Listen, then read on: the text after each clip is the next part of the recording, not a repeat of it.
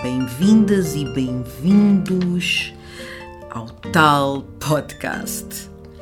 Hoje temos connosco Enda Vieira Lopes, psicoterapeuta sénior afrosistémico, autor, formador, fundador e diretor do Espaço Yanda. Mas desta conversa, aquilo que eu retirei foi o reconhecimento por parte do Enda da invisibilidade do feminino e o privilégio do masculino, que já vamos ouvir. A explicação e entender o que ele quis dizer com isso. Para mim foi uma conversa que me levou um, até um, ao desequilíbrio que muitas vezes se instala nos casais, na importância da terapia, uh, do espaço terapêutico para nos uh, desenvolvermos, não só enquanto pessoas, mas e depois enquanto pessoas que estão numa relação ou em várias relações, porque nós não as nossas relações não se resumem às românticas, uh, e é este dado que o, que o Enda trouxe sobre a dificuldade de atrair, de mobilizar os homens para esse contexto terapêutico, que são muitas das vezes trazidos pelas companheiras. E esse é um dado que, que eu considero que nós precisamos de observar com alguma atenção, porque ele nos permite ou nos permitirá transformar muitas daquelas problemáticas com as quais nós nos deparamos. Bem-vindo, Enda, bem-vindo. Uh, somos muito gratas por aqui estares e por partilhares parte de ti e do teu trabalho connosco e com quem nos uh, está a ouvir. O nosso tema é a masculinidade tóxica e vamos começar por uh, definir, definir este termo, masculinidade tóxica. O que é masculinidade tóxica? Olá, muito, muito obrigado até por este, por este convite. Muito obrigado por estar aqui a falar com duas pessoas fantásticas, extraordinárias, que, que eu já conheci e que gosto muito. Um, e indo um bocadinho ao, ao assunto, masculinidade tóxica. Um, nós temos uma definição para masculinidade tóxica, não é? Que é um conjunto de, de atitudes, de conceitos que definem o papel uh, do homem, mas que são, são de alguma forma extremamente cristalizados e que, portanto, por causa disso, vão imprimir, um, digamos, ou cercear a liberdade, uh, por exemplo, neste caso das mulheres, uh, mas também tem impactos muito negativos a nível do, do homem, do masculino. Esta é assim uma definição, isto é assim não é a definição literal que está no dicionário, mas basicamente são estes, são estes os pontos. O que eu acho interessante também, que é, é, é também tentar perceber um bocadinho que, em primeiro lugar, não é a masculinidade que é tóxica, não é? Há um tipo de masculinidade, há uma forma de exercer a masculinidade que é tóxica, não é? E que é mais ou menos uma que nós temos vindo a conhecer uh, mais ultimamente, que agora eu acho que já começa a haver maior, maior consciência da parte dos homens, mas que eu acho que ainda existe muito, muito, muito trabalho uh, para fazermos. Um, eu, eu aqui iria um bocado referir um, para percebermos um bocadinho isto da diferença também de masculinidade e homem. Ok. Não sei se, se isto se calhar importa, importa porque às vezes, às vezes as pessoas confundem um bocadinho as coisas. Masculinidade e homem são duas coisas diferentes. Então, um, nós podemos, podemos ir, existem várias, várias perspectivas filosóficas, mas uma que me, que me agrada muito é a do Tao, que é um, um símbolo taoísta, uh, que divide um bocadinho em duas partes, não é? em dois complementares, que são opostos e complementares, uh, o Yin e Yang, e que curiosamente também no, no espírito kemético no Antigo Egito também via. Né? O Yang, ou seja, a parte ativa, era chamado Nether e, e o yin, a parte mais passiva, receptora, era chamado de neteret. Portanto, e, o que nós podemos pensar é que do ponto de vista arquetípico, ou seja, do ponto de vista uh, quase em termos de modelo, existe de facto um olhar masculino, muito mais ligado se calhar ao objetivo, muito mais ligado à ação, mais ligado à expressão, não é? à manifestação, e existe um olhar mais feminino, eh, que é um olhar se calhar mais ligado também à introspeção, à profundidade, à sombra. E atenção, sombra não é uma coisa negativa, né? Sombra é apenas o oposto e complementar da luz. A luz é o que se vê, a sombra é o que não se vê. Portanto, aquilo que é sutil, aquilo uh, que está escondido, mas, mas está lá. E então, o, o que acontece é que todos nós, homens e mulheres, temos uma componente masculina e uma componente feminina. É? Portanto, não podemos identificar masculinidade uh, com homem. Sendo masculinidade a expressão de, desta questão do, do, masculino. E, portanto, uh, uma das coisas que este símbolo nos, nos, mostra é que claramente o todo tem que funcionar com, este, com esta agregação. Portanto, não existe superioridade nem uh, inferioridade em relação ao masculino ou em relação ao, ao, ao feminino. O que a masculinidade veio trazer é? foi que, a certa altura, tornou-se mais importante uh, o lado masculino, que é expressivo, que é ativo, que age muito sobre o mundo. Uh, e justamente porque têm características diferentes, acabam, acabam por ocupar papéis sociais uh, dentro lá, das comunidades diferentes e deu-se mais valor a esse papel do masculino. Ao dar-se mais valor a esse papel do masculino, o masculino começa a ditar uma forma de ver o mundo masculina. E nessa forma de ver o mundo masculina, e aí é que vem a questão da toxicidade, o feminino fica uh, com muito menos valor. Né? Por exemplo, nós às vezes dizemos aquela coisa do ah, o lugar das, de, das mulheres é na cozinha. Uhum, é? sim. É? E isso era, era engraçado porque estávamos, estamos de certa maneira a diabolizar uma coisa que de facto existia, mas por razões diferentes. Antigamente acreditava-se que a mulher era a única que tinha o poder de transmutar o alimento, não é? E por isso ela estaria na cozinha. Mas era o seu, quase como o seu, o seu feudo, não é? Hum. Tal como o homem teria, entre aspas, outros, outros poderes. Mas depois, nessa perspectiva masculina, uh, tudo o que é feminino acaba por ser, uh, acaba por ficar assim um bocadinho uh, com muito pouco interesse e tudo o que é importante é que é, é, que é masculino. Inclusive, quando nós falamos. Bem, se calhar estou aqui, estou aqui a divagar. Portanto, não, não. Uh, Parem-me parem quando quiserem. uh, mesmo quando nós dizemos assim, ah, pá, a comunicação tem que ser uma coisa, tem que ser objetiva, não é? Hum. Isso também é uma característica de uma sociedade muito patriarcal, em que só a comunicação que é valorizada é a comunicação que é direta, objetiva, assertiva, etc. Não é?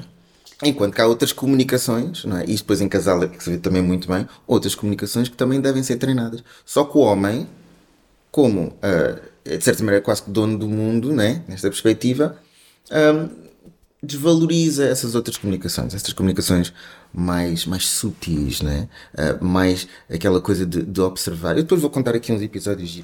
ah, eu, eu, eu quero ouvir esse episódio dizendo. Aliás, eu estou aqui a ouvir e estou a tomar notas, estou a aprender sempre. Um, e, e tu, como um profissional da psicologia, uh, portanto, que trabalhas este e outros conceitos na tua prática clínica, um, o que a curiosidade que eu tenho em relação a estes processos e a esta consciência, a este conhecimento que estás aqui a partilhar, é como é que ele se manifestou na, na tua vida, na tua vida como pessoa. Ah, estas ah, consciências foram surgindo porque tu foste sendo empurra, empurrado para elas ah, pela tua própria história ou terá vindo desse lugar de profissional? Olha, um, essa pergunta é, é, gira, gosto dela. Uh, e, e, há aqui esta uma coisa que parece uma, uma pescadinha de rabo na boca, não é? Em que uh, eu acho que sou este profissional por causa da minha história. É? Quase como se o, o, profissional que eu sou fosse também uma resposta a uma série de questões que surgem na minha vida, não é? E ao mesmo tempo, essas questões da minha vida uh, dão, dão muito enfoque, se calhar, ao meu, ao meu profissional isso faz com que eu ame imenso, ame imenso o meu trabalho, porque sinto muito que há um propósito, não só para mim, mas também que de alguma forma essa procura desse propósito que é para mim pode também ajudar, ajudar outras pessoas. E, e, e focando um bocadinho mais, uh, tenho pá, imensas histórias, não é? Força. Um, por exemplo, sei lá, 10, 12 anos, mais ou menos, não é? Um jovem ali com as hormonas todas aos saltos. e a pensar. Quem, quem não, não é? Quem Exatamente. não. E a pensar, mas eu, eu não namoro com ninguém, eu não beijo ninguém, tipo, todos os meus amigos estão todos, etc. Pá, e eu até gosto de saltar à corda e jogar ao elástico. Pá, eu acho que sou gay. Uau, ok. É? Então, isto é, é- foi, foi uma das primeiras questões, não é? Que é tipo, eu percebi que aquilo que eu fazia, é? ou aquilo que eu gostava de fazer, não encaixava dentro do modelo de masculinidade que eu tinha, que eu tinha aprendido. E, portanto, era quase como uma ah, chave dicotómica. então, se eu não gosto de jogar à bola, Pois. se eu não gosto de andar à porrada, se eu, se eu gosto imenso de estar a conversar e estar a falar, ah, se até gosto destes jogos de destreza, de jogar ao elástico, a saltar à corda, é pá, algo de errado comigo. É? E isto foi assim uma coisa que foi assim um bocadinho complexa, não é? Porque ao mesmo tempo achava as raparigas muito giras, não é? Só que aquilo, etc. Pá, esses e outros exemplos, como por exemplo também, e isto vem, vem a forma também como, como foi criado aqui o meu conceito de, de masculinidade, que ah, eu tinha um avô, pronto, que era, que era fruto do seu tempo, e portanto hum, a relação que tinha com, com a minha avó era uma relação muito, muito hierárquica, não era uma coisa muito, muito seca, muito assim muito forte. Ele comigo é engraçado porque ele comigo tinha, tinha expressões de afeto, mas a relação que ele tinha com o feminino, não é? Era uma coisa assim muito mais, muito mais direta, muito mais eh, de dar ordens, de, de fazer crítica. né? E então esse era o modelo que eu tinha de, eh, de masculino. Por outro lado, o modelo que eu tinha de feminino, tinha a minha mãe, que era também muito ativa, muito empreendedora, e tinha a minha, a minha avó, que era, que era muito passiva. Então eu também sinto que tive mais modelos ah, do feminino e que nessa altura eu conseguia me identificar mais até com, ah, com esta questão do modelo feminino. Ao longo disto, na minha vida foram acontecendo ah, várias, várias situações. Outra que eu às vezes também costumo falar, quando estou a falar um bocadinho da minha história, que é faculdade, né? uns anos mais à frente, faculdade. E estou à espera do grupo de trabalho para fazermos um trabalho, né? Faculdade de Psicologia, claro, é só, é só meninas, né? Ah, e estamos lá, éramos, éramos Mas aí já tinhas namoradas. e, e não vamos falar sobre isso. não vamos falar sobre isso. Ah, eu tinha tido assim umas coisinhas, mas assim, ah, muitos assim, ah, daquelas coisas. o Coração, Coração fica- partido. Coração partido, essas coisas Ai. todas. Bem, e estava lá, éramos quatro, só estávamos três, e chega a última rapariga e diz: Ah, desculpem, tive um bocadinho, atrasei-me aqui porque encontrei aquele exibicionista ali do Campo Grande, né? E eu fico: O quê? Como assim? E elas continuam a falar, tipo, ah, ele, mas, mas ele costuma, costuma estar aí, costuma estar ali. E eu, está tudo maluco, temos de chamar a polícia, temos de fazer não sei o quê, darará, mas como é que isto pode acontecer, etc. E elas ficam assim a olhar para mim, tipo, não, ele costuma estar ali. Aliás, isto é, se calhar, das, das coisas mínimas. E depois começaram-me a contar uma série de coisas de que o feminino passa, que para nós do masculino são tipo, oh, como assim isso acontece? Metros, autocarros, ah, Passei por andar à noite. desse género, sim, sim. É tipo, mas eu, nunca vi isso, né? sim. E essa é uma das coisas da questão do mas, da masculinidade tóxica, só para fazer esta ligação, que é a invisibilidade do feminino, a invisibilidade do outro. Ah, nós homens olhamos para o mundo de uma certa maneira e é essa maneira que, que olha, não é? Ah, Aquela universalidade, não é? exatamente, eu não tenho que me preocupar com o que é que vou calçar ah, para saber se, se alguém vai atrás de mim ou não vai. Olha, eu mesmo em Luanda, estava em Luanda a falar com a minha prima, porque depois é isto, isto, uma pessoa está sempre a aprender. E eu estava a dizer- Felizmente, felizmente. Sim, infelizmente. E eu estava a dizer, é pá, Foz, eu gosto muito de estar aqui em Luanda, porque mesmo em relação a esta questão da negritude, não é? Em vez de eu estar em espaços onde sou sempre visto como o negro, é pá, aqui em Luanda está-se bem, posso andar à vontade, sou um, um alegre desconhecido. E ela ri-se e "Ah, privilégio masculino, eu sou mulher, eu sou sempre vista, não é? Sou sempre, ou que mandam piropos, ou, ou, ou assediam, etc, não é?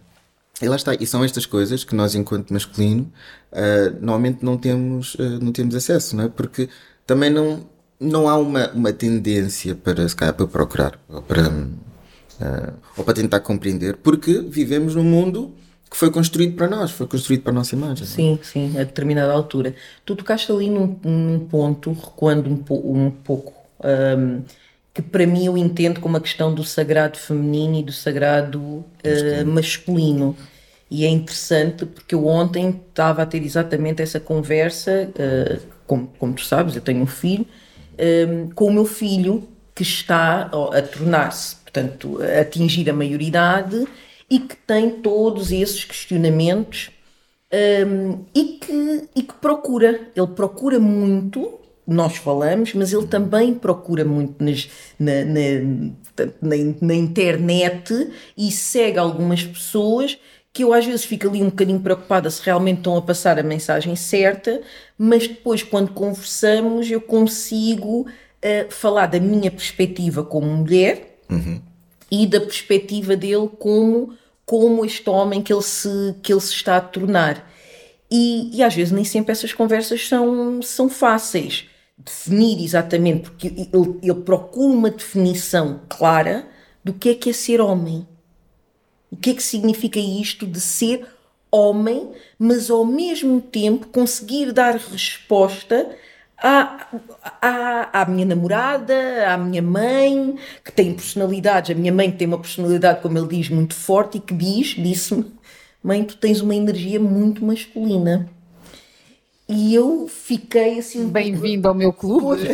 Nós as duas, nós as duas temos essa energia, mas que eu depois tive que. Hum, Primeiro fiquei surpreendida que ele, uhum. a forma como ele colocou as coisas e de uma forma tão clara e dele ter percebido, e eu disse: tens razão, e depois eu tive que explicar toda a minha história e porquê que a energia masculina sobressai, se calhar, mais do que a minha energia feminina. Eu considero-me uma mulher muito feminina, uhum. mas realmente sou uma pessoa que tem essa parte masculina e que a, a determinada altura senti-me quase que culpada por essa parte. Hum. Ai, é muito masculina, ai, é muito masculina, ai, é muito masculina. Hum. E olhava para mim e dizia, não, mas forma como eu. Vê lá.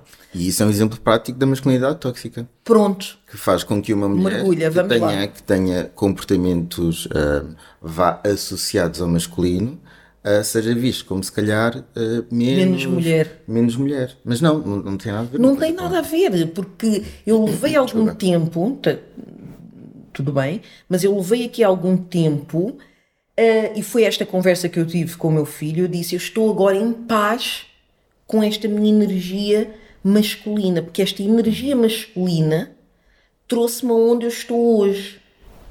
Mas porque também, uh, desculpa interromper-te, porque tu conseguiste equilibrar. Estou, estou neste processo e acho que pelo menos entre, estou em paz.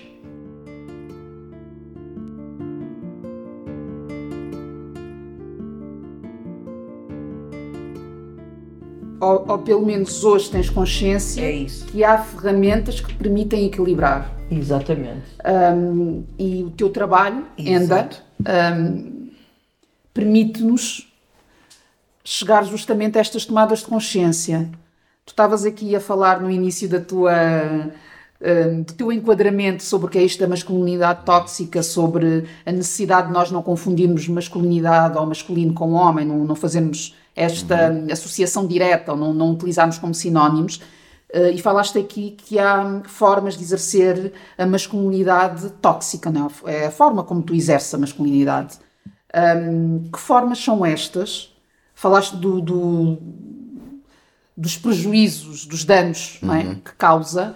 Um, e quero muito ouvir sobre isto, não é? Também, obviamente, tendo em conta toda esta tua experiência, não só como homem, mas também como terapeuta. Hum.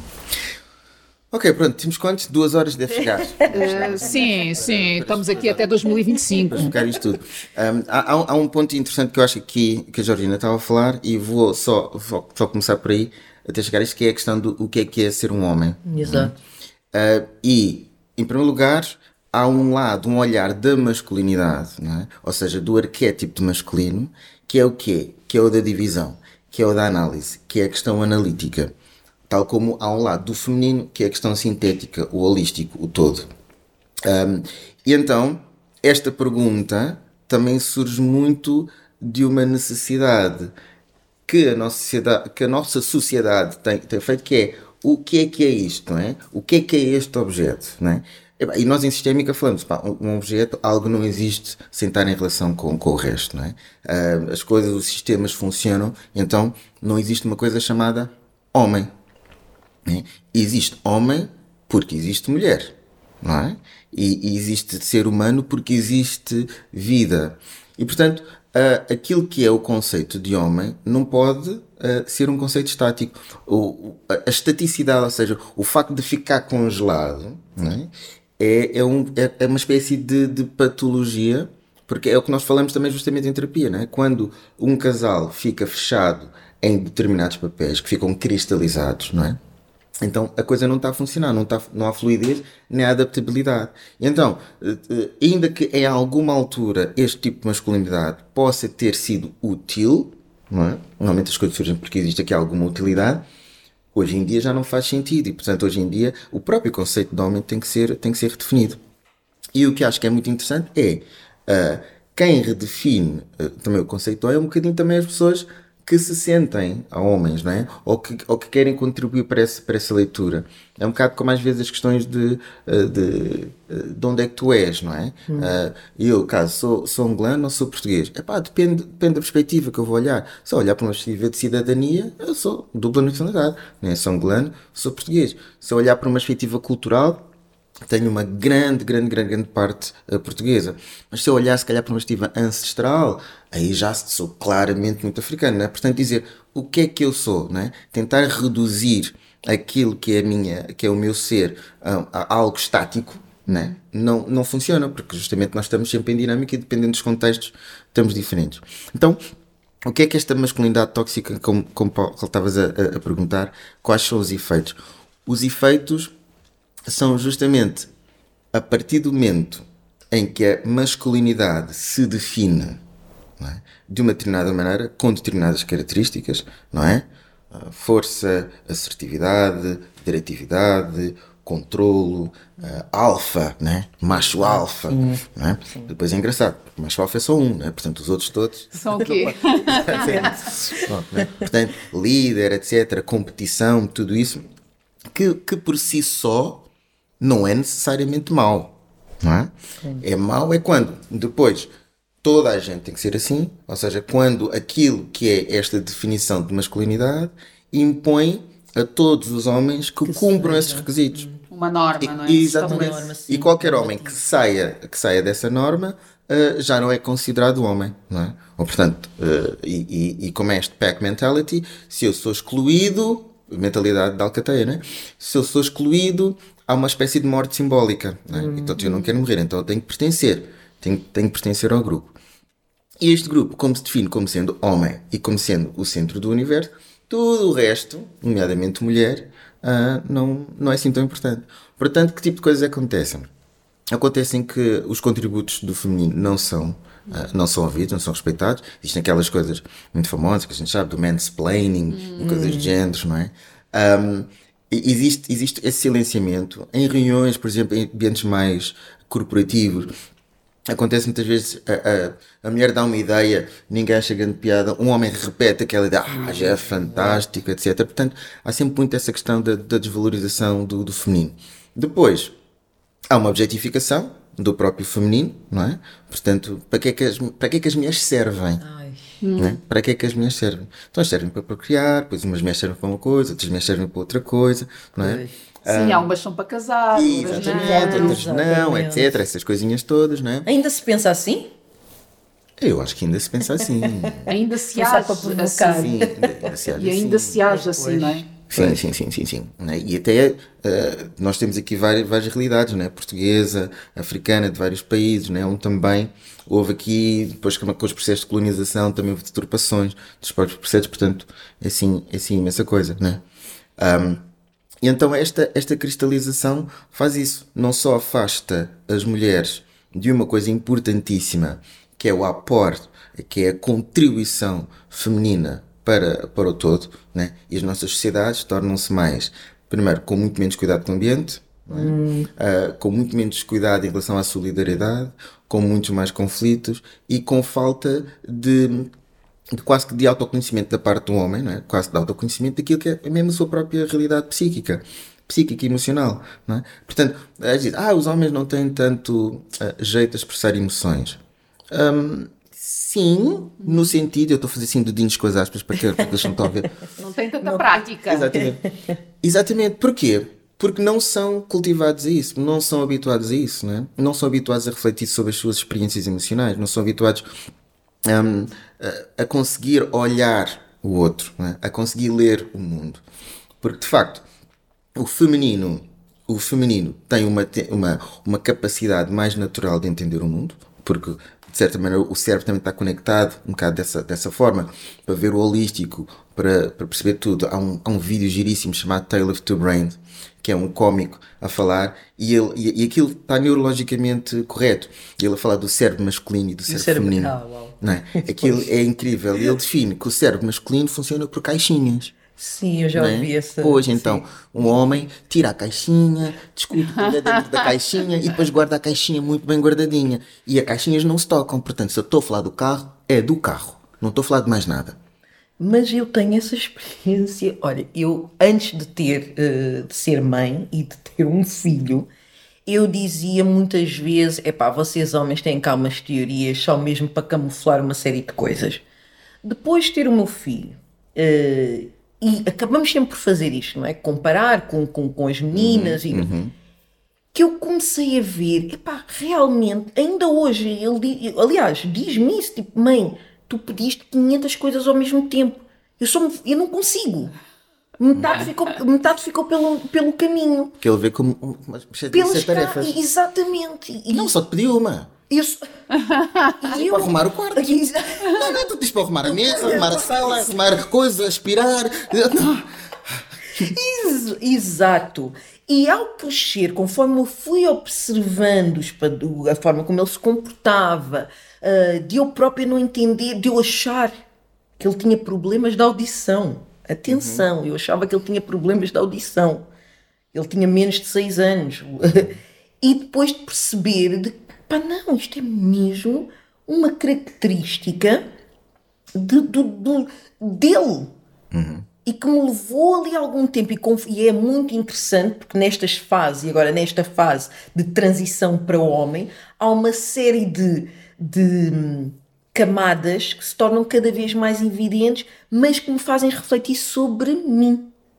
Como, como mulher e a minha interação com o, o, os homens, uhum. ok?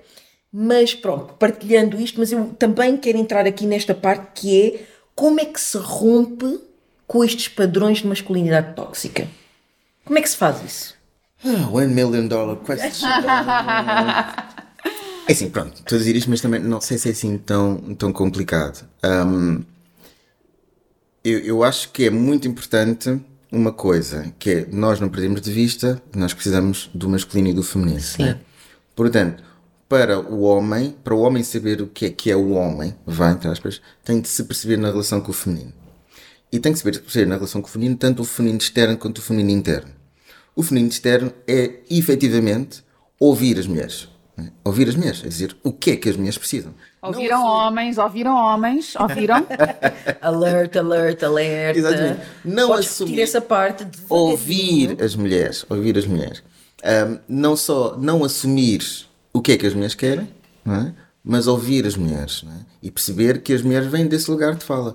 Claro que não vamos também escamotear de que claro. toda a nossa sociedade, homens, mulheres, estamos influenciadas uh, por este patriarcado ou por este Sim. machismo tóxico, não é? E portanto até as próprias mulheres podem muitas vezes um, enfatizar também alguns desses uh, machismos tóxicos, não é? Sim. Quando pedem, por exemplo, a um homem para ser mais agressivo, para ser mais, oh, tu és muito mole e tal, e não sei o quê, não é? Isso também, também faz parte. Mas estamos todos em processo de desconstrução. Sim.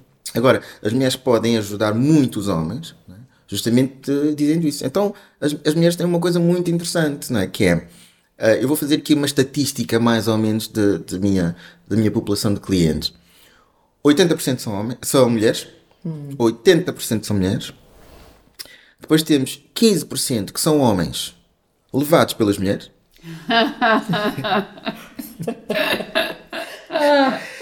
e depois finalmente temos se calhar 5% de homens que decidiram Realmente. ir lá uh, voluntariamente. E é muito engraçado que, e eu notei isto no princípio da minha carreira enquanto terapeuta, que o acolhimento de um homem e de uma mulher tem que ser feito de forma extremamente diferente para que ele perceba o valor, para que eles percebam o valor da terapia.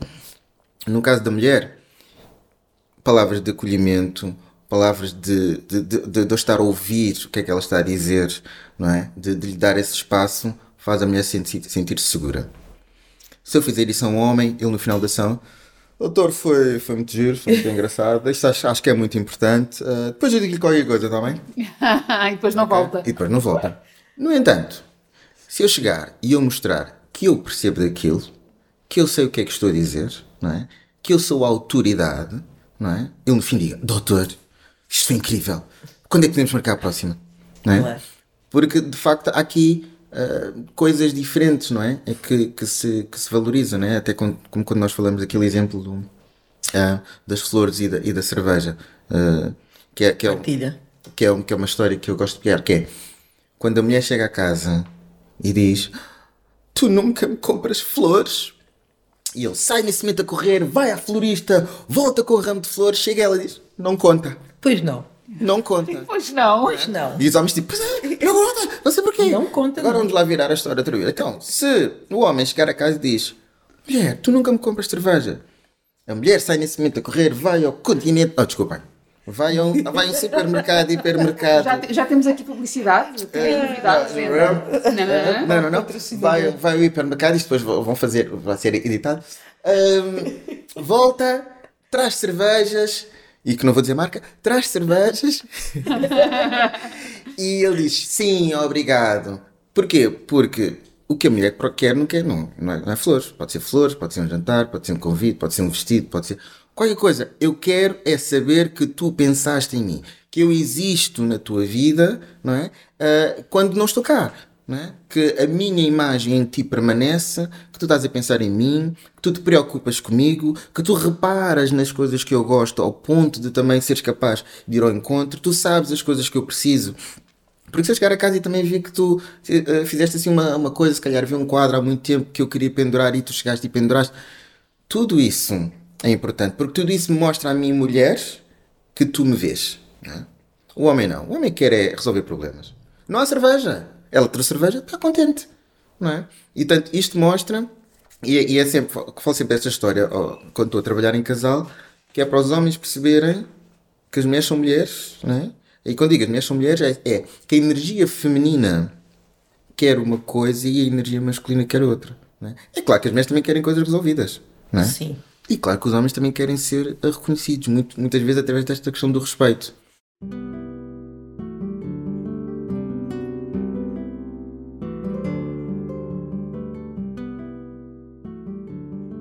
Mas isso tem que, ver, tem que ver com uma. Voltando um bocado atrás, quando tu estavas aqui a trazer esta questão da relação, de como é que se resolve, quando a Georgina pergunta como é que nós saímos deste lugar, não é? Uh, e tu falas nesta, nesta necessidade do homem trabalhar a sua relação com o feminino, portanto, Exato. nesta perspectiva externa, mas e depois há a interna. Exatamente. Que é mais desafiante. Tem a ver com a educação para as emoções. Tem a ver com tudo aquilo que o machismo tóxico diz que não tens que fazer. Que é de sensibilizar, de entrar em contato com as tuas emoções, um, perceberes comunicação que não é objetiva, mas é se calhar mais, mais subjetiva. Né? A perceber coisas como, por exemplo, novamente mais uma história. Adoro. Almoço, almoço, almoço de primas, não é? Pá, africanos, né? Almoço de primos.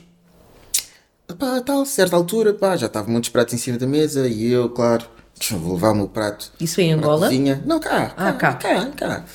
Um, levo o meu prato para a cozinha e penso, ah, poderia ajudar, mas olho e vejo, não, está uma a lavar, está outra, outra prima a secar, outra a arrumar. Não, aqui já não há mais nenhum espaço fazer nada. Estou a sair da, da cozinha, entra outra prima, eu olho para trás e ela já está lá no meio.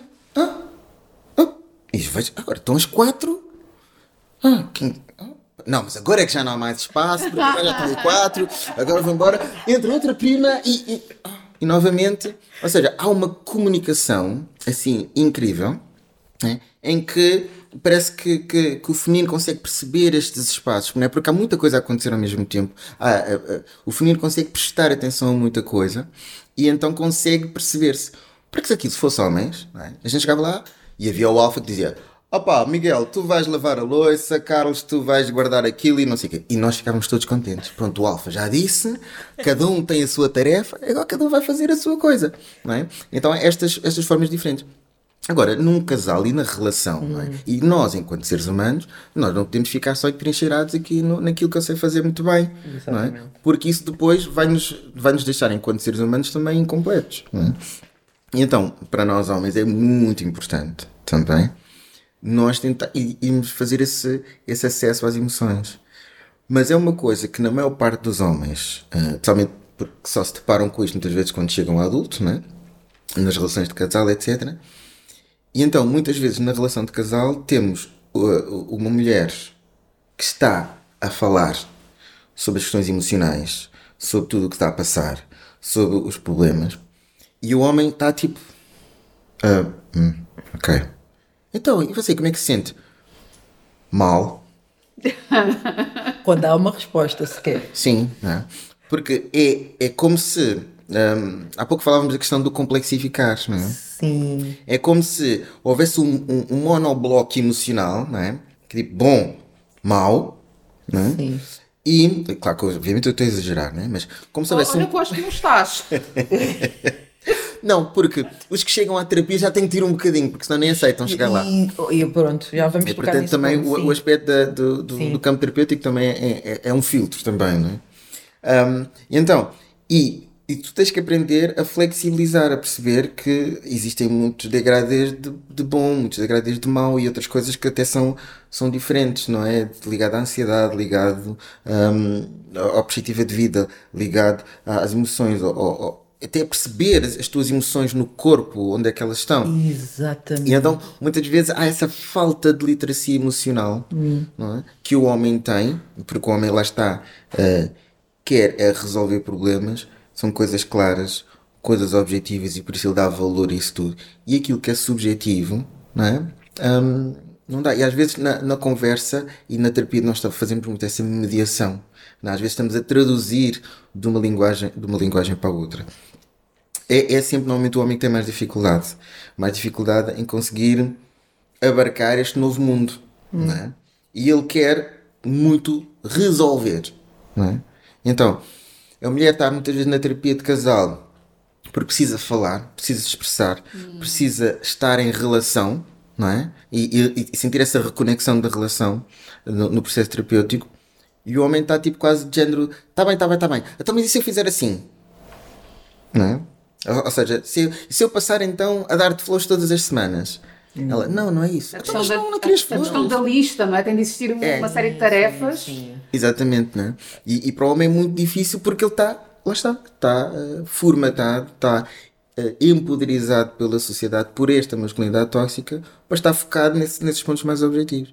Então, muitas vezes nós temos de fazer recortes e trabalhar às vezes individualmente com, com o homem. É? Eu acho que esses momentos de crise são também um despertar para muitos homens. É? Sim. Quando eles percebem que, ok, eu quero esta relação, mas tenho mas... dificuldades em, em, me expressar, não é? E um, percebi que existe um outro, um outro mundo e que esse mundo também tem que ser nutrido para, para que esta relação uh, funcione. É? Sim, então isso dá. E portanto, hoje, hoje em dia também já existem, uh, por exemplo, no Brasil existem muitos, e mesmo cá em Portugal já existem algumas coisas a, a serem feitas ligadas a, justamente ao trabalho com o masculino, que é para os, para os homens aprenderem também muito um, a se fragilizar. É, há, há coisas interessantes que é este formato, mesmo em termos de psicoterapia, também é um formato feminino. Então, como? Porque é muito do falar, hum. muito do expressar. Um, é muito importante, por exemplo, no caso do homem, introduzir o corpo. Na mulher também. Né? Aliás, para nós, enquanto seres humanos, também.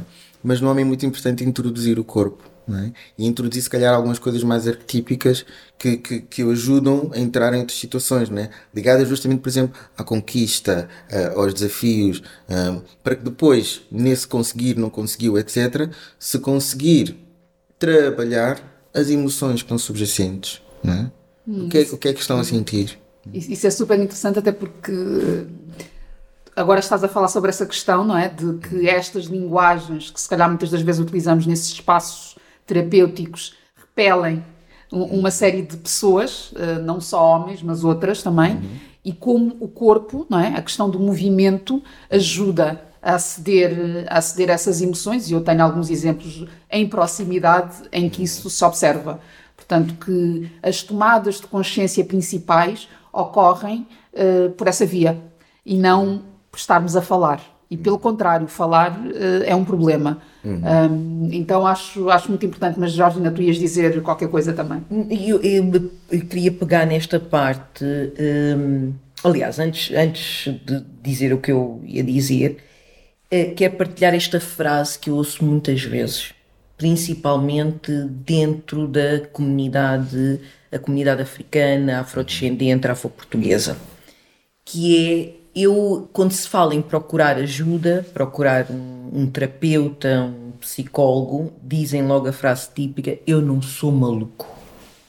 E cortam logo essa, essa hipótese, que a pessoa percebe que não, quer dizer, não, não dá. Até realmente acontecer algo muito significativo e eles não estão a conseguir lidar com a dor e o sofrimento. Porque a dor, a dor é importante. Sim. A dor é muito A importante. dor não se evita. O Exato. sofrimento Agora, é o, o sofrimento é outra coisa diferente. Ou podes passar por este processo, dor, sofrimento, mas depois perceber que essa dor é necessária e sair do lugar de sofrimento e fazeres essa quase que ascensão, elevação, seja qual for a palavra que, que seja mais adequada para isto. E aqui há. Eu não vejo, ou pelo menos não. Já começo a perceber mais que é a conversa entre homens sobre estes processos de dor e de sofrimento. É quase como se partilhassem, fossem conotados como, como fracos. Então a minha, a minha pergunta passa como como é que a gente incentiva esta comunicação aberta sobre emoções e vulnerabilidade entre os homens, até desde que tenra idade.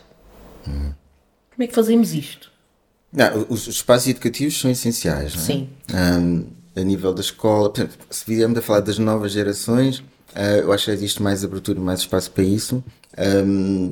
Nós trabalhamos muito com, com grupos de jovens, é? onde temos rapazes e raparigas, mas depois, se calhar, às vezes há outros temas em que nós ah, estamos mais gender specific, mais, mais específico ao género. Não é? Ok. Uh, e eu acho que os rapazes, quando entram nesses, nesses grupos, ganham muito mais literacia emocional.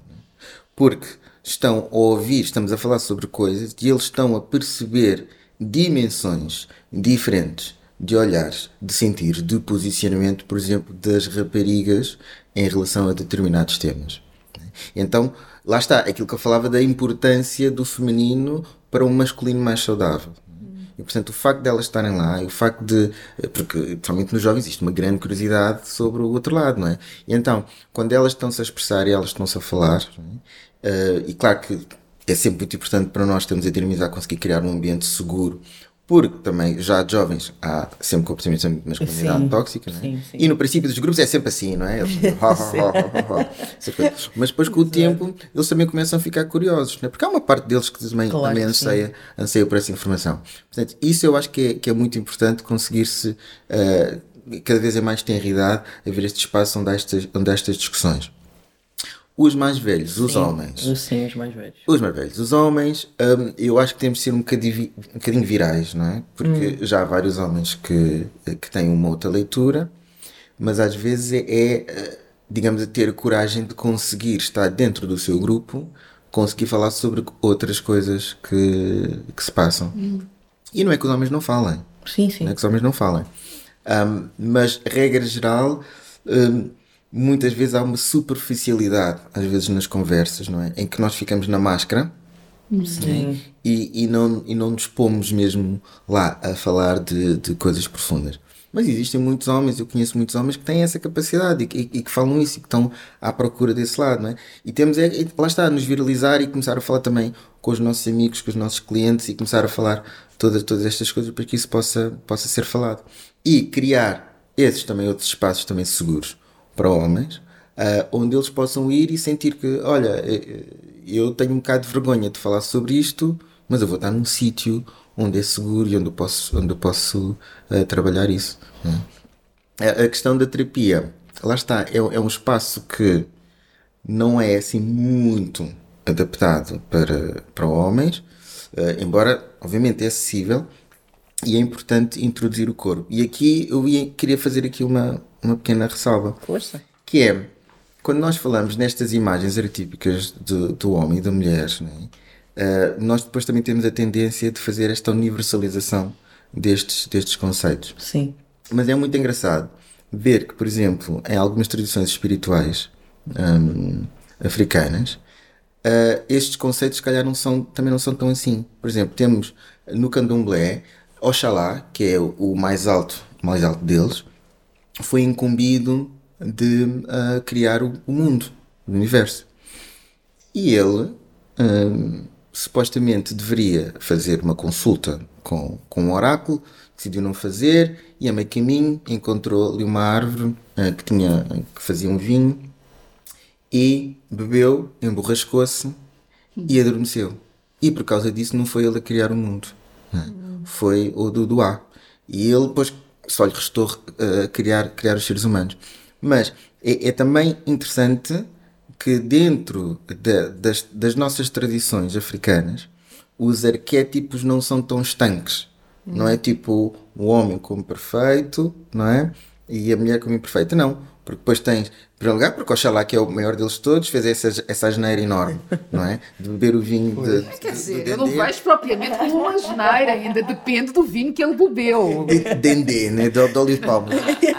da palma. E então, por causa disso, não pôde, não pôde construir e foi, e foi um, um dos outros orixás. E temos Oxum, hum. e Oxum é, também, é um orixá está muito ligado à feminilidade, Sim. à sensualidade, está ligado também à, à, gravidez, mas mesmo no sentido da concepção hum. de, de gravidez. Mas Oxum também tem uma espada. Pois tem. Oxum também é uma guerreira, né? Ou seja, então, este arquétipo do feminino, como uh, sendo a donzela, uh, aquela, aquele ser frágil, etc, etc, que quase que está muito dentro do, do espectro do, desta masculinidade tóxica, né? que as mulheres uh, ah, não são um bocadinho tontinhas, que as mulheres não têm assim o pensamento certo, então nós temos que as proteger, que as guardar, que as controlar, etc. Tudo, tudo isso não existe assim tanto nas tradições africanas. É? Pois, e portanto, isto também, mesmo agora falando um bocadinho da nossa população africana, também é uma forma de nós também mostrarmos de que as, as complexidades do ser humano são muito mais amplas do que simplesmente fazer este, esta divisória entre uma coisa, uma coisa e outra. É? Exatamente. E tu tocaste e falámos de projetos específicos ligados aos mais, aos mais novos. Uhum. Um, eu partilho que, enquanto estive, por exemplo, com, vamos falar de adolescentes, eu apercebi-me dessa realidade. Eles querem ter estas conversas uh, mais profundas, pediam até, porque eu muitas vezes sentia como é que o grupo estava, então entrava por essa via uhum. e era-me entregue imenso. E eu fiquei a refletir, um, e reflito até, até hoje, o papel daqui dos educadores, dos professores, dos líderes comunitários, falaste de projetos, uhum. uh, na desconstrução destas representações. E, e, e, o seu papel fundamental. Mas a questão é, para mim, é sempre a mesma. Então, mas se como adultos não tiverem feito esse mergulho interno, uhum. como é que podem uh, ajudar este, estas crianças e jovens a desconstruir estes padrões. Como é, como é que isso pode acontecer? Tens alguma ideia? Podes ajudar-me? acho, acho que do ponto de vista quase posicionamento, é em vez de pensar será que eu tenho algum machismo tóxico, é assumir que sim. Hum. É assumir que eu sou machista, é assumir. Muito poderoso. Assumir, não é? Sim. E não é assumir com o sentido de culpa. É um, assumir como um sentido de responsabilidade. Eu gosto muito desta diferença entre culpa. Uh, pode ser importante e interessante ali no primeiro, no primeiro momento, sentir assim um bocadinho de culpa, porque isso que vai gravar um bocadinho do teu cérebro. Okay, isto é uma situação que eu não quero estar outra vez. Ok, que eu acho que é a única função da culpa. Depois, o que interessa é a responsabilidade. E como responsabilidade, eu também gosto desta brincadeira da palavra, né? Responsa-habilidade. Habilidade de resposta. Portanto, a responsabilidade não é uh, ah, não, a culpa foi toda minha, ou a responsabilidade foi toda minha. Não.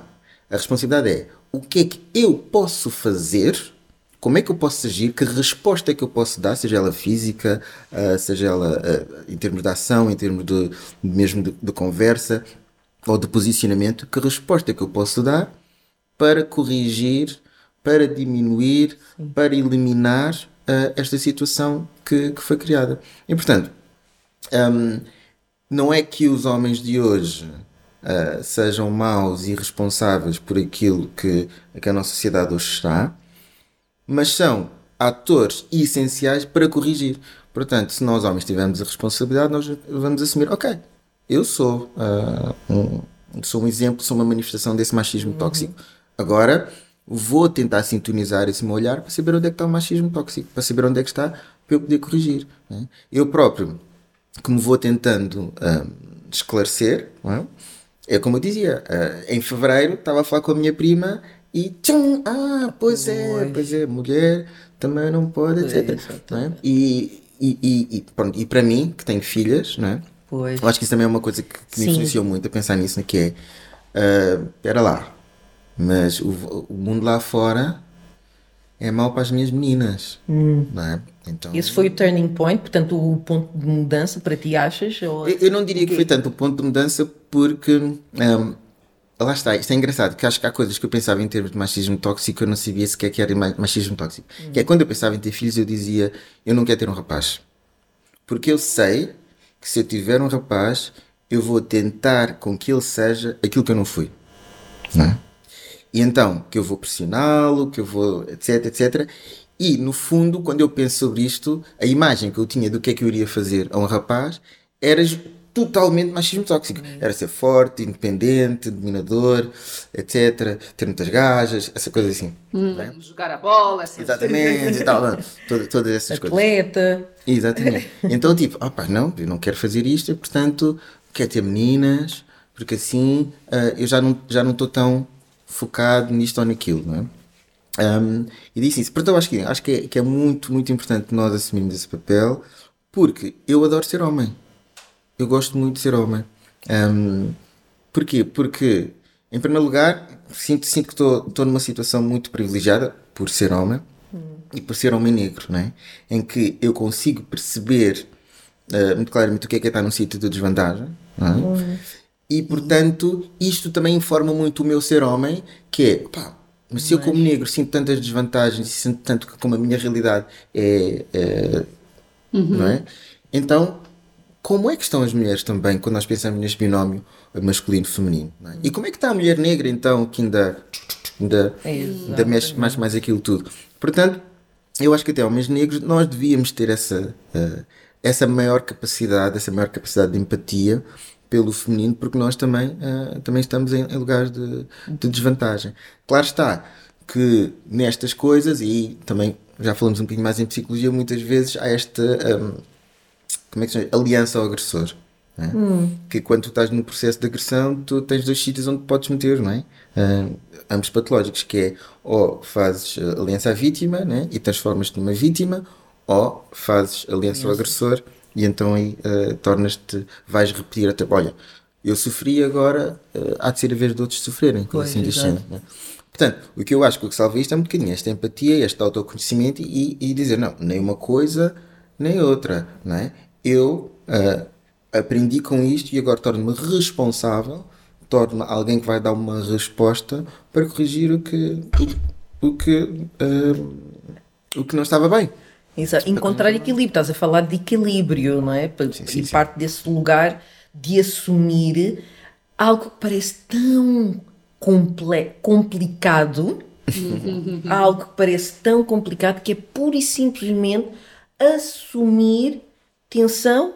Sim, ok, eu tenho estas características, agora eu tenho que perceber como sair desse, desse lugar, que estratégias e aquilo que eu noto muito observar, observar o, o mundo em geral, é que esperamos que o processo de mudança aconteça muito rápido. Tem que ser agora. Eu decidi que é agora, tem que ser agora e pronto.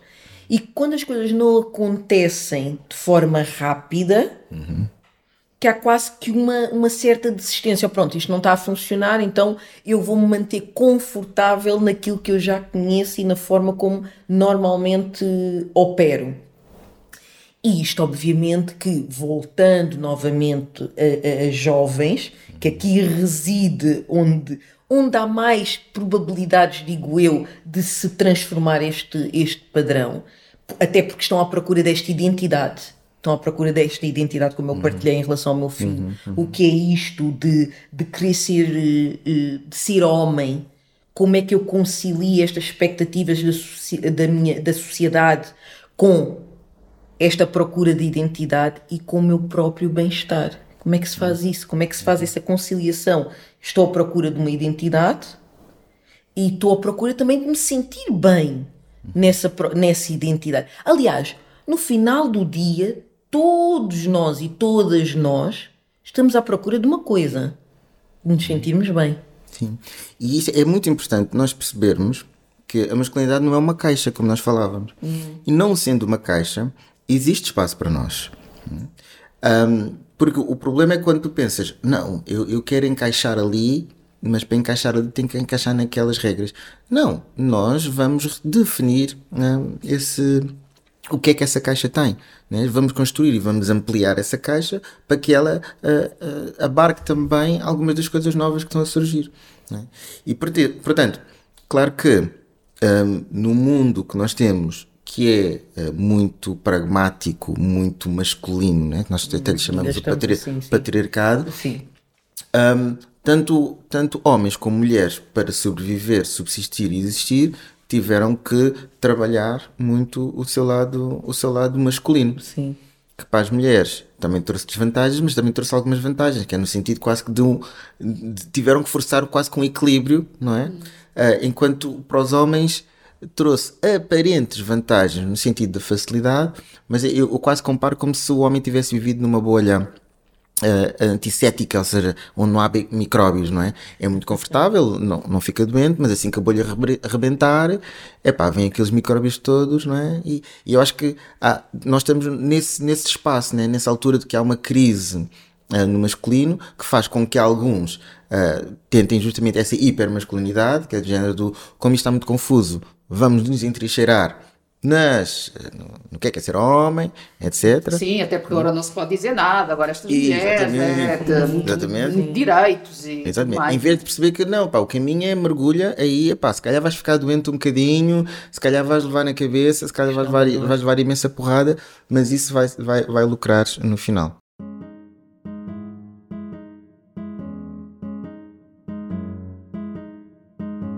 Vou contar também outra história, Força. desculpa.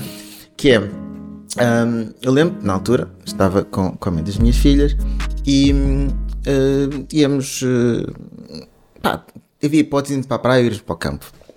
E ela disse: Então, queres ir à praia ou queres ir ao campo? E eu: Não, tanto faz. E ela, tanto faz, é sempre a mesma coisa, sou sempre a decidir, nunca tomas uma posição, nunca tomas uma decisão, é sempre, depois eu fico sempre com a responsabilidade, depois não sei se vais gostar, se não vais gostar, etc. É tudo uma pressão a sério, não, não dá para decidir uma coisa. E eu, tá bem, tá bem, tá bem, vamos à praia. Vamos à praia? Já existe tempo? A sério, que engraçado. É mesmo isso que tu queres ir fazer? Pronto, então vamos ao campo. Ah, então, então afinal, queres ou não queres? Então agora já quis ir ao campo. Então não decides. Como é que é? E aquilo foi muito confuso para mim, na altura, que tipo, éramos novíssimos, tipo, então, não, mas não há uma resposta certa. E a resposta é não, não há. Pois. Porque o que. Uh, porque nós homens ouvimos, tipo, o que é que. Para onde é que nós vamos? Mas a verdadeira pergunta é: por favor, assuma uma posição. Né? E nós assumimos a posição e vamos levar na cabeça não é? É aquilo que eu estou a dizer. Vamos levar na cabeça. Mas o que fica, embora ela possa reclamar, o que fica é ele tomou uma posição. Ele tomou uma posição e eu também tive a liberdade de dizer que não gostei da decisão, não é? E se ele até disser, ah, mas se quiseres podemos ir para o outro lado, etc. Mas aquela é a posição dele. Ele não mudou, não é tipo, praia, não, não é? Não. Como quem, que é homem, né? Tipo, qual é a resposta certa? É praia ou é campo? É praia ou é campo? É praia ou é campo? Não, é? não a resposta certa é estar, é estar no processo. E é essa questão que, se calhar, dentro da masculinidade, nós temos que perceber que é: ok, um, vai ser difícil, não é? Vamos sofrer imenso porque temos muita pouca literacia, não é? E portanto Sim. vai ser difícil, vamos levar um enxerto de porrada. Um, mas, mas eu acho que só esse facto, e em terapia nota-se muito isso, quando ele começa a fraquejar, não é? De, do ponto de vista da masculinidade tóxica, quando ele começa a fraquejar, quando ele de repente chora em terapia, que é que é? há uma conexão. Ainda não tínhamos falado aqui do homem não chora, e, de facto é dos traços mais uh, acentuados dessa toxicidade, não é? Uhum. E que começa muito cedo. Muito. Sim. E não, é, e não é só para os homens, neste caso, uh, por acaso, eu, eu, quando falo destas minhas memórias da infância, eu lembro perfeitamente que também associado ao choro como uma emoção não válida, uhum. não reconhecida como sendo necessária, existia também em relação às meninas, ficas tão feia quando choras. Portanto, há, há, um desincentivo não é? Uh, a esta expressão que é tão necessária. Mas eu interrompi-te e quero ouvir mais sobre essa questão do choro, porque eu acho de facto que o choro liberta. Sim. O, Sim. o choro sana. Ah, sem dúvida. Sim. Eu, o choro, hum, choro é mesmo muito importante. Aliás, existe, não é? Existe, então, e como existe, há esta exteriorização da, da dor. E as mulheres, apesar de tudo, apesar de toda a pressão patriarcal que tem havido, hum, conseguem utilizar muito mais facilmente o choro como estratégia de regulação emocional. O que é que assusta os homens? O homem, o homem só é permitido chorar se estiver sob tortura ou se estiver a pagar impostos. okay? São as únicas alturas em que ele pode chorar. No óbito não, não é admissível também, no óbito, mais ou ah, menos. sim, pode. Sim, aquele, não é? Mas nem assim, mas nem assim. Vês ali uma, uma, uma contenção, sim, Uma é? contenção muito grande, uma uhum. contenção muito grande. Vês mais as mulheres a extravasarem aquela emoção, a colocar para fora. Sim. Uh, e então, muitas vezes, um, há, há, um processo em que a mulher chora. Atenção, a mulher chora e o homem não sabe lidar com o choro. O choro é para ele uma representação do altar máximo de dor e eu, homem, não estou a conseguir uh, ajudá-la, não é? Não sei como ajudá-la. Então eu digo, para de chorar. Que é de género, Estás-me a magoar. Eu, eu, nem sei, eu, eu, homem, nem sequer me estou a perceber que eu estou a sofrer. Aquilo está só tipo, a irritar. É uma coisa que está tipo, pá, para de chorar, mas estás a chorar porquê? Qualquer coisa choras. É? Então ele não consegue perceber que a mulher está em, em dor, mas a fazer justamente, um, digamos, a resolver isso. Ok, estou a expressar, né? estou a pôr para fora, isto vai-me ajudar a acalmar, mesmo que ela não tenha consciência disso, mas este é, é um processo que tipo, me ajuda mas depois para o homem é muito duro porque ele não sabe uh, como fazer, não sabe como permanecer, não sabe como suster, como, como estar ali, como estar ao lado, porque ele quer resolver. É? Eu diria que para a própria sociedade existe essa dificuldade. Se nós estivermos a andar na rua um, e nos depararmos com alguém nesse estado, nesse uhum. estado, a expressar as emoções através do choro, aquilo incomoda de alguma forma. Há aquele lugar do eu não quero olhar, Uhum. Eu não quero ver, e o que é que eu posso fazer? Não, tenho, não posso fazer nada, vou correr para, para, não, para é. não me confrontar com. Um, como é que nós conseguimos trazer uh, esse, esse lugar de choro, esse lugar mais emocional que é associado a vulnerabilidades, para a vivência uh, da masculinidade, da feminilidade, da nossa humanidade? Uhum. Olha, em terapia, que é o espaço que eu conheço mais, hum, tentamos muito isso. Tentamos que é aceder às dores é? e, e, tentar nos libertar justamente desse preconceito, porque chorar é uma forma salutar uh, também de lidar ou de expressar, de expressar essa dor. E também, para os homens, também aprender que há coisas que não são para resolver, que são só para estar lá, não é? Em que se, ele, se ela está a chorar e eu estiver lá, ok? Não me fui embora, não me zanguei, não critiquei. Compreendo que ela está naquele dor, posso estar lá e esperar um pouco. Às vezes é, é essa, é só, é só isso, é, é estar, é a presença, não é? É, é, estar ali.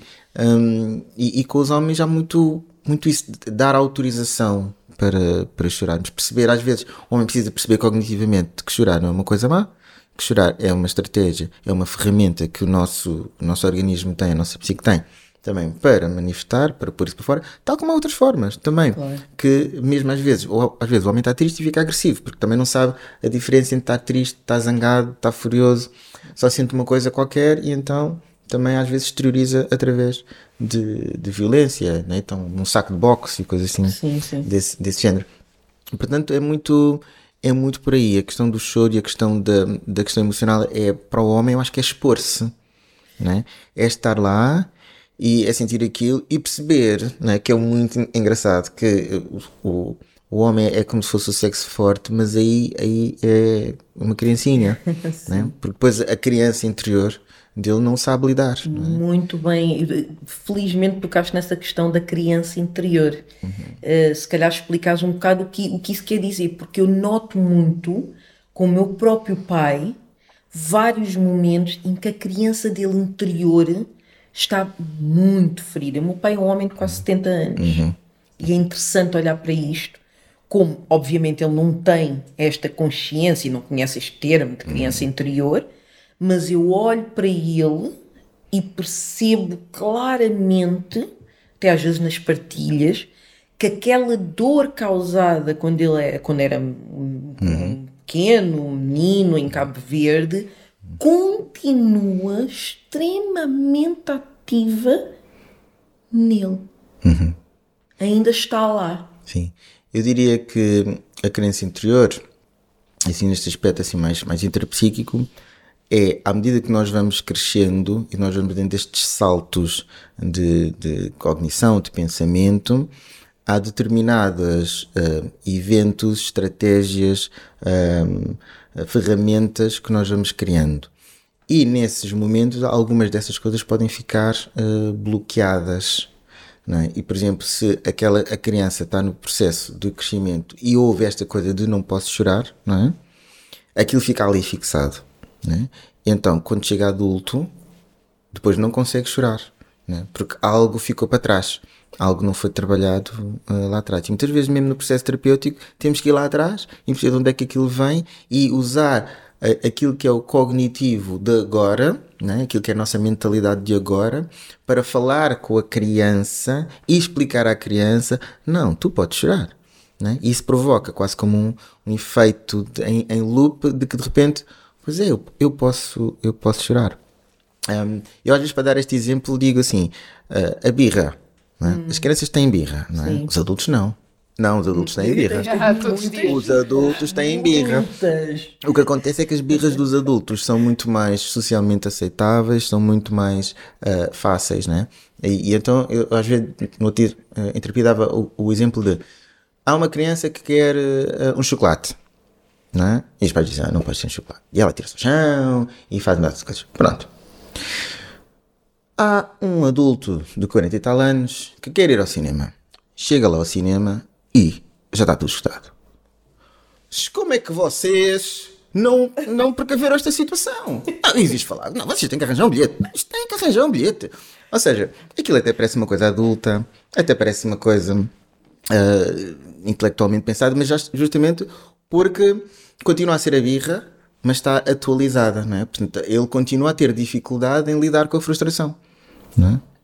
E então vai expressar de uma forma, se calhar, muito mais ativa, muito mais. Uh, uh, como é que se diz? Muito mais uh, específica, mais, parece mais adulta, que parece mais lógica.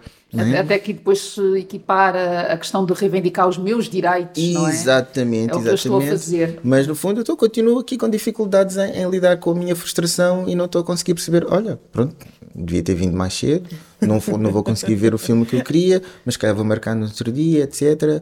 Lidar com, a lidar com a frustração de outra, de outra forma. Né? Portanto, a criança interior tem a ver com isto, tem a ver com coisas que ficaram paradas uh, no tempo para resolver e, que, e, curar e que depois vão aparecer, vão Sim. aparecer no aqui hoje e eu posso não notar justamente porque elas estão-se a expressar de uma forma que parece adulta, Exato. é? E às vezes não, não, não, não, não, esta coisa não é tipo se calhar as pessoas serem muito hipercríticas com outra pessoa, não é? Porque não, não, desculpa, estou só, eu sou só uma pessoa honesta, estou só a dizer hum. o que tu tens que ouvir. E depois, na verdade, há um passado também ligado justamente à autocrítica, etc, etc, que foi atualizado e agora utiliza-se palavras mais, mais bonitas, mas que, que, o efeito pode estar, a, pode estar a ser o mesmo. Uhum. Opa, ainda que conversa tão boa. Que viagem, não é? Que viagem, sim, com certeza. Vocês são minhas queridas. não foi, foi realmente. entregaste muito e, e esperemos que quem, quem nos esteja a ouvir tenha retirado algo para abrir um pouco mais a sua consciência e que também decida movimentar-se, movimentar-se na prática de mudar, seja o que for, para que este, este conceito de masculinidade tóxica não esteja, se comece a desvanecer, não uhum. esteja tão, tão ativo. Posso, posso claro acrescentar? Que sim, claro que sim. No fundo, o que eu desejo é que nós, enquanto homens, uh, nos orgulhemos da posição onde nós estamos, onde nós podemos fazer diferença. Hum. Justamente porque é um mundo patriarcal, nós homens temos muito mais facilidade de alterar as estruturas. Então, nós podemos utilizar justamente uh, o nosso poder para uma maior equidade, para uma sociedade mais justa, para uma sociedade mais compassiva, né? Então, isto é um sítio maravilhoso, temos que aproveitar. Sim, sem dúvida nenhuma. Paulo, eu não sei se antes de terminar se queres acrescentar mais alguma coisa, fazer mais alguma pergunta. Quero só deixar aqui esta, esta prescrição, digamos assim, uh, sobre a responsabilidade. Porque na minha jornada foi essa palavra, foi esse compromisso comigo, com as escolhas que eu faço diariamente, que mudou, que fez o clique. Porque conforme a Georgina partilhava uh, sobre as energias, e tu, tu, explicaste muito bem esta questão de termos sempre estes polos masculino e feminino, a minha também, e continua a ser, uh, prevalecentemente masculina. Então tive de fazer essa viagem de conexão com uh, o, o feminino, portanto, tive de resgatar de resgatar esse lugar. E a palavra que me permitiu fazê-lo foi essa, a responsabilidade. Um, e acho que todos nós temos essa capacidade, essa tal habilidade, não é? Para responder que tu trouxeste aqui dessa forma tão tão clara e que para mim faz tanto sentido. Por isso é este apelo que eu deixo, a questão da responsabilidade e, e faço votos para que esses 5% que tu tens que se dirigem uh, ao teu consultório e que te procuram voluntariamente, que não são levados pelas suas companheiras, pelas suas parceiras, que essa porcentagem aumente. Sim. Porque precisamos, de facto, eu sinto que nós mulheres estamos a falar muito mais sobre estas questões, ainda assim uh, não é tão generalizado como as pessoas muitas das vezes entendem que sim. Uh, precisamos de aumentar esses 5%, neste caso muito concreto, e de nos responsabilizarmos. é para mim, para mim são, são chaves neste, neste caminho. Perfeito. Sem dúvida nenhuma. E aqui voltando e para terminar esta questão do, do sagrado feminino e do sagrado masculino, isto remeteu-me aqui um termo de, cunhado pela Bell Hooks, da masculinidade feminista. Então sejamos todos, adotemos todos esta prática que propõe uma masculinidade que valoriza a empatia, o respeito mútuo, o cuidado e a responsabilidade compartilhada também nas relações de género.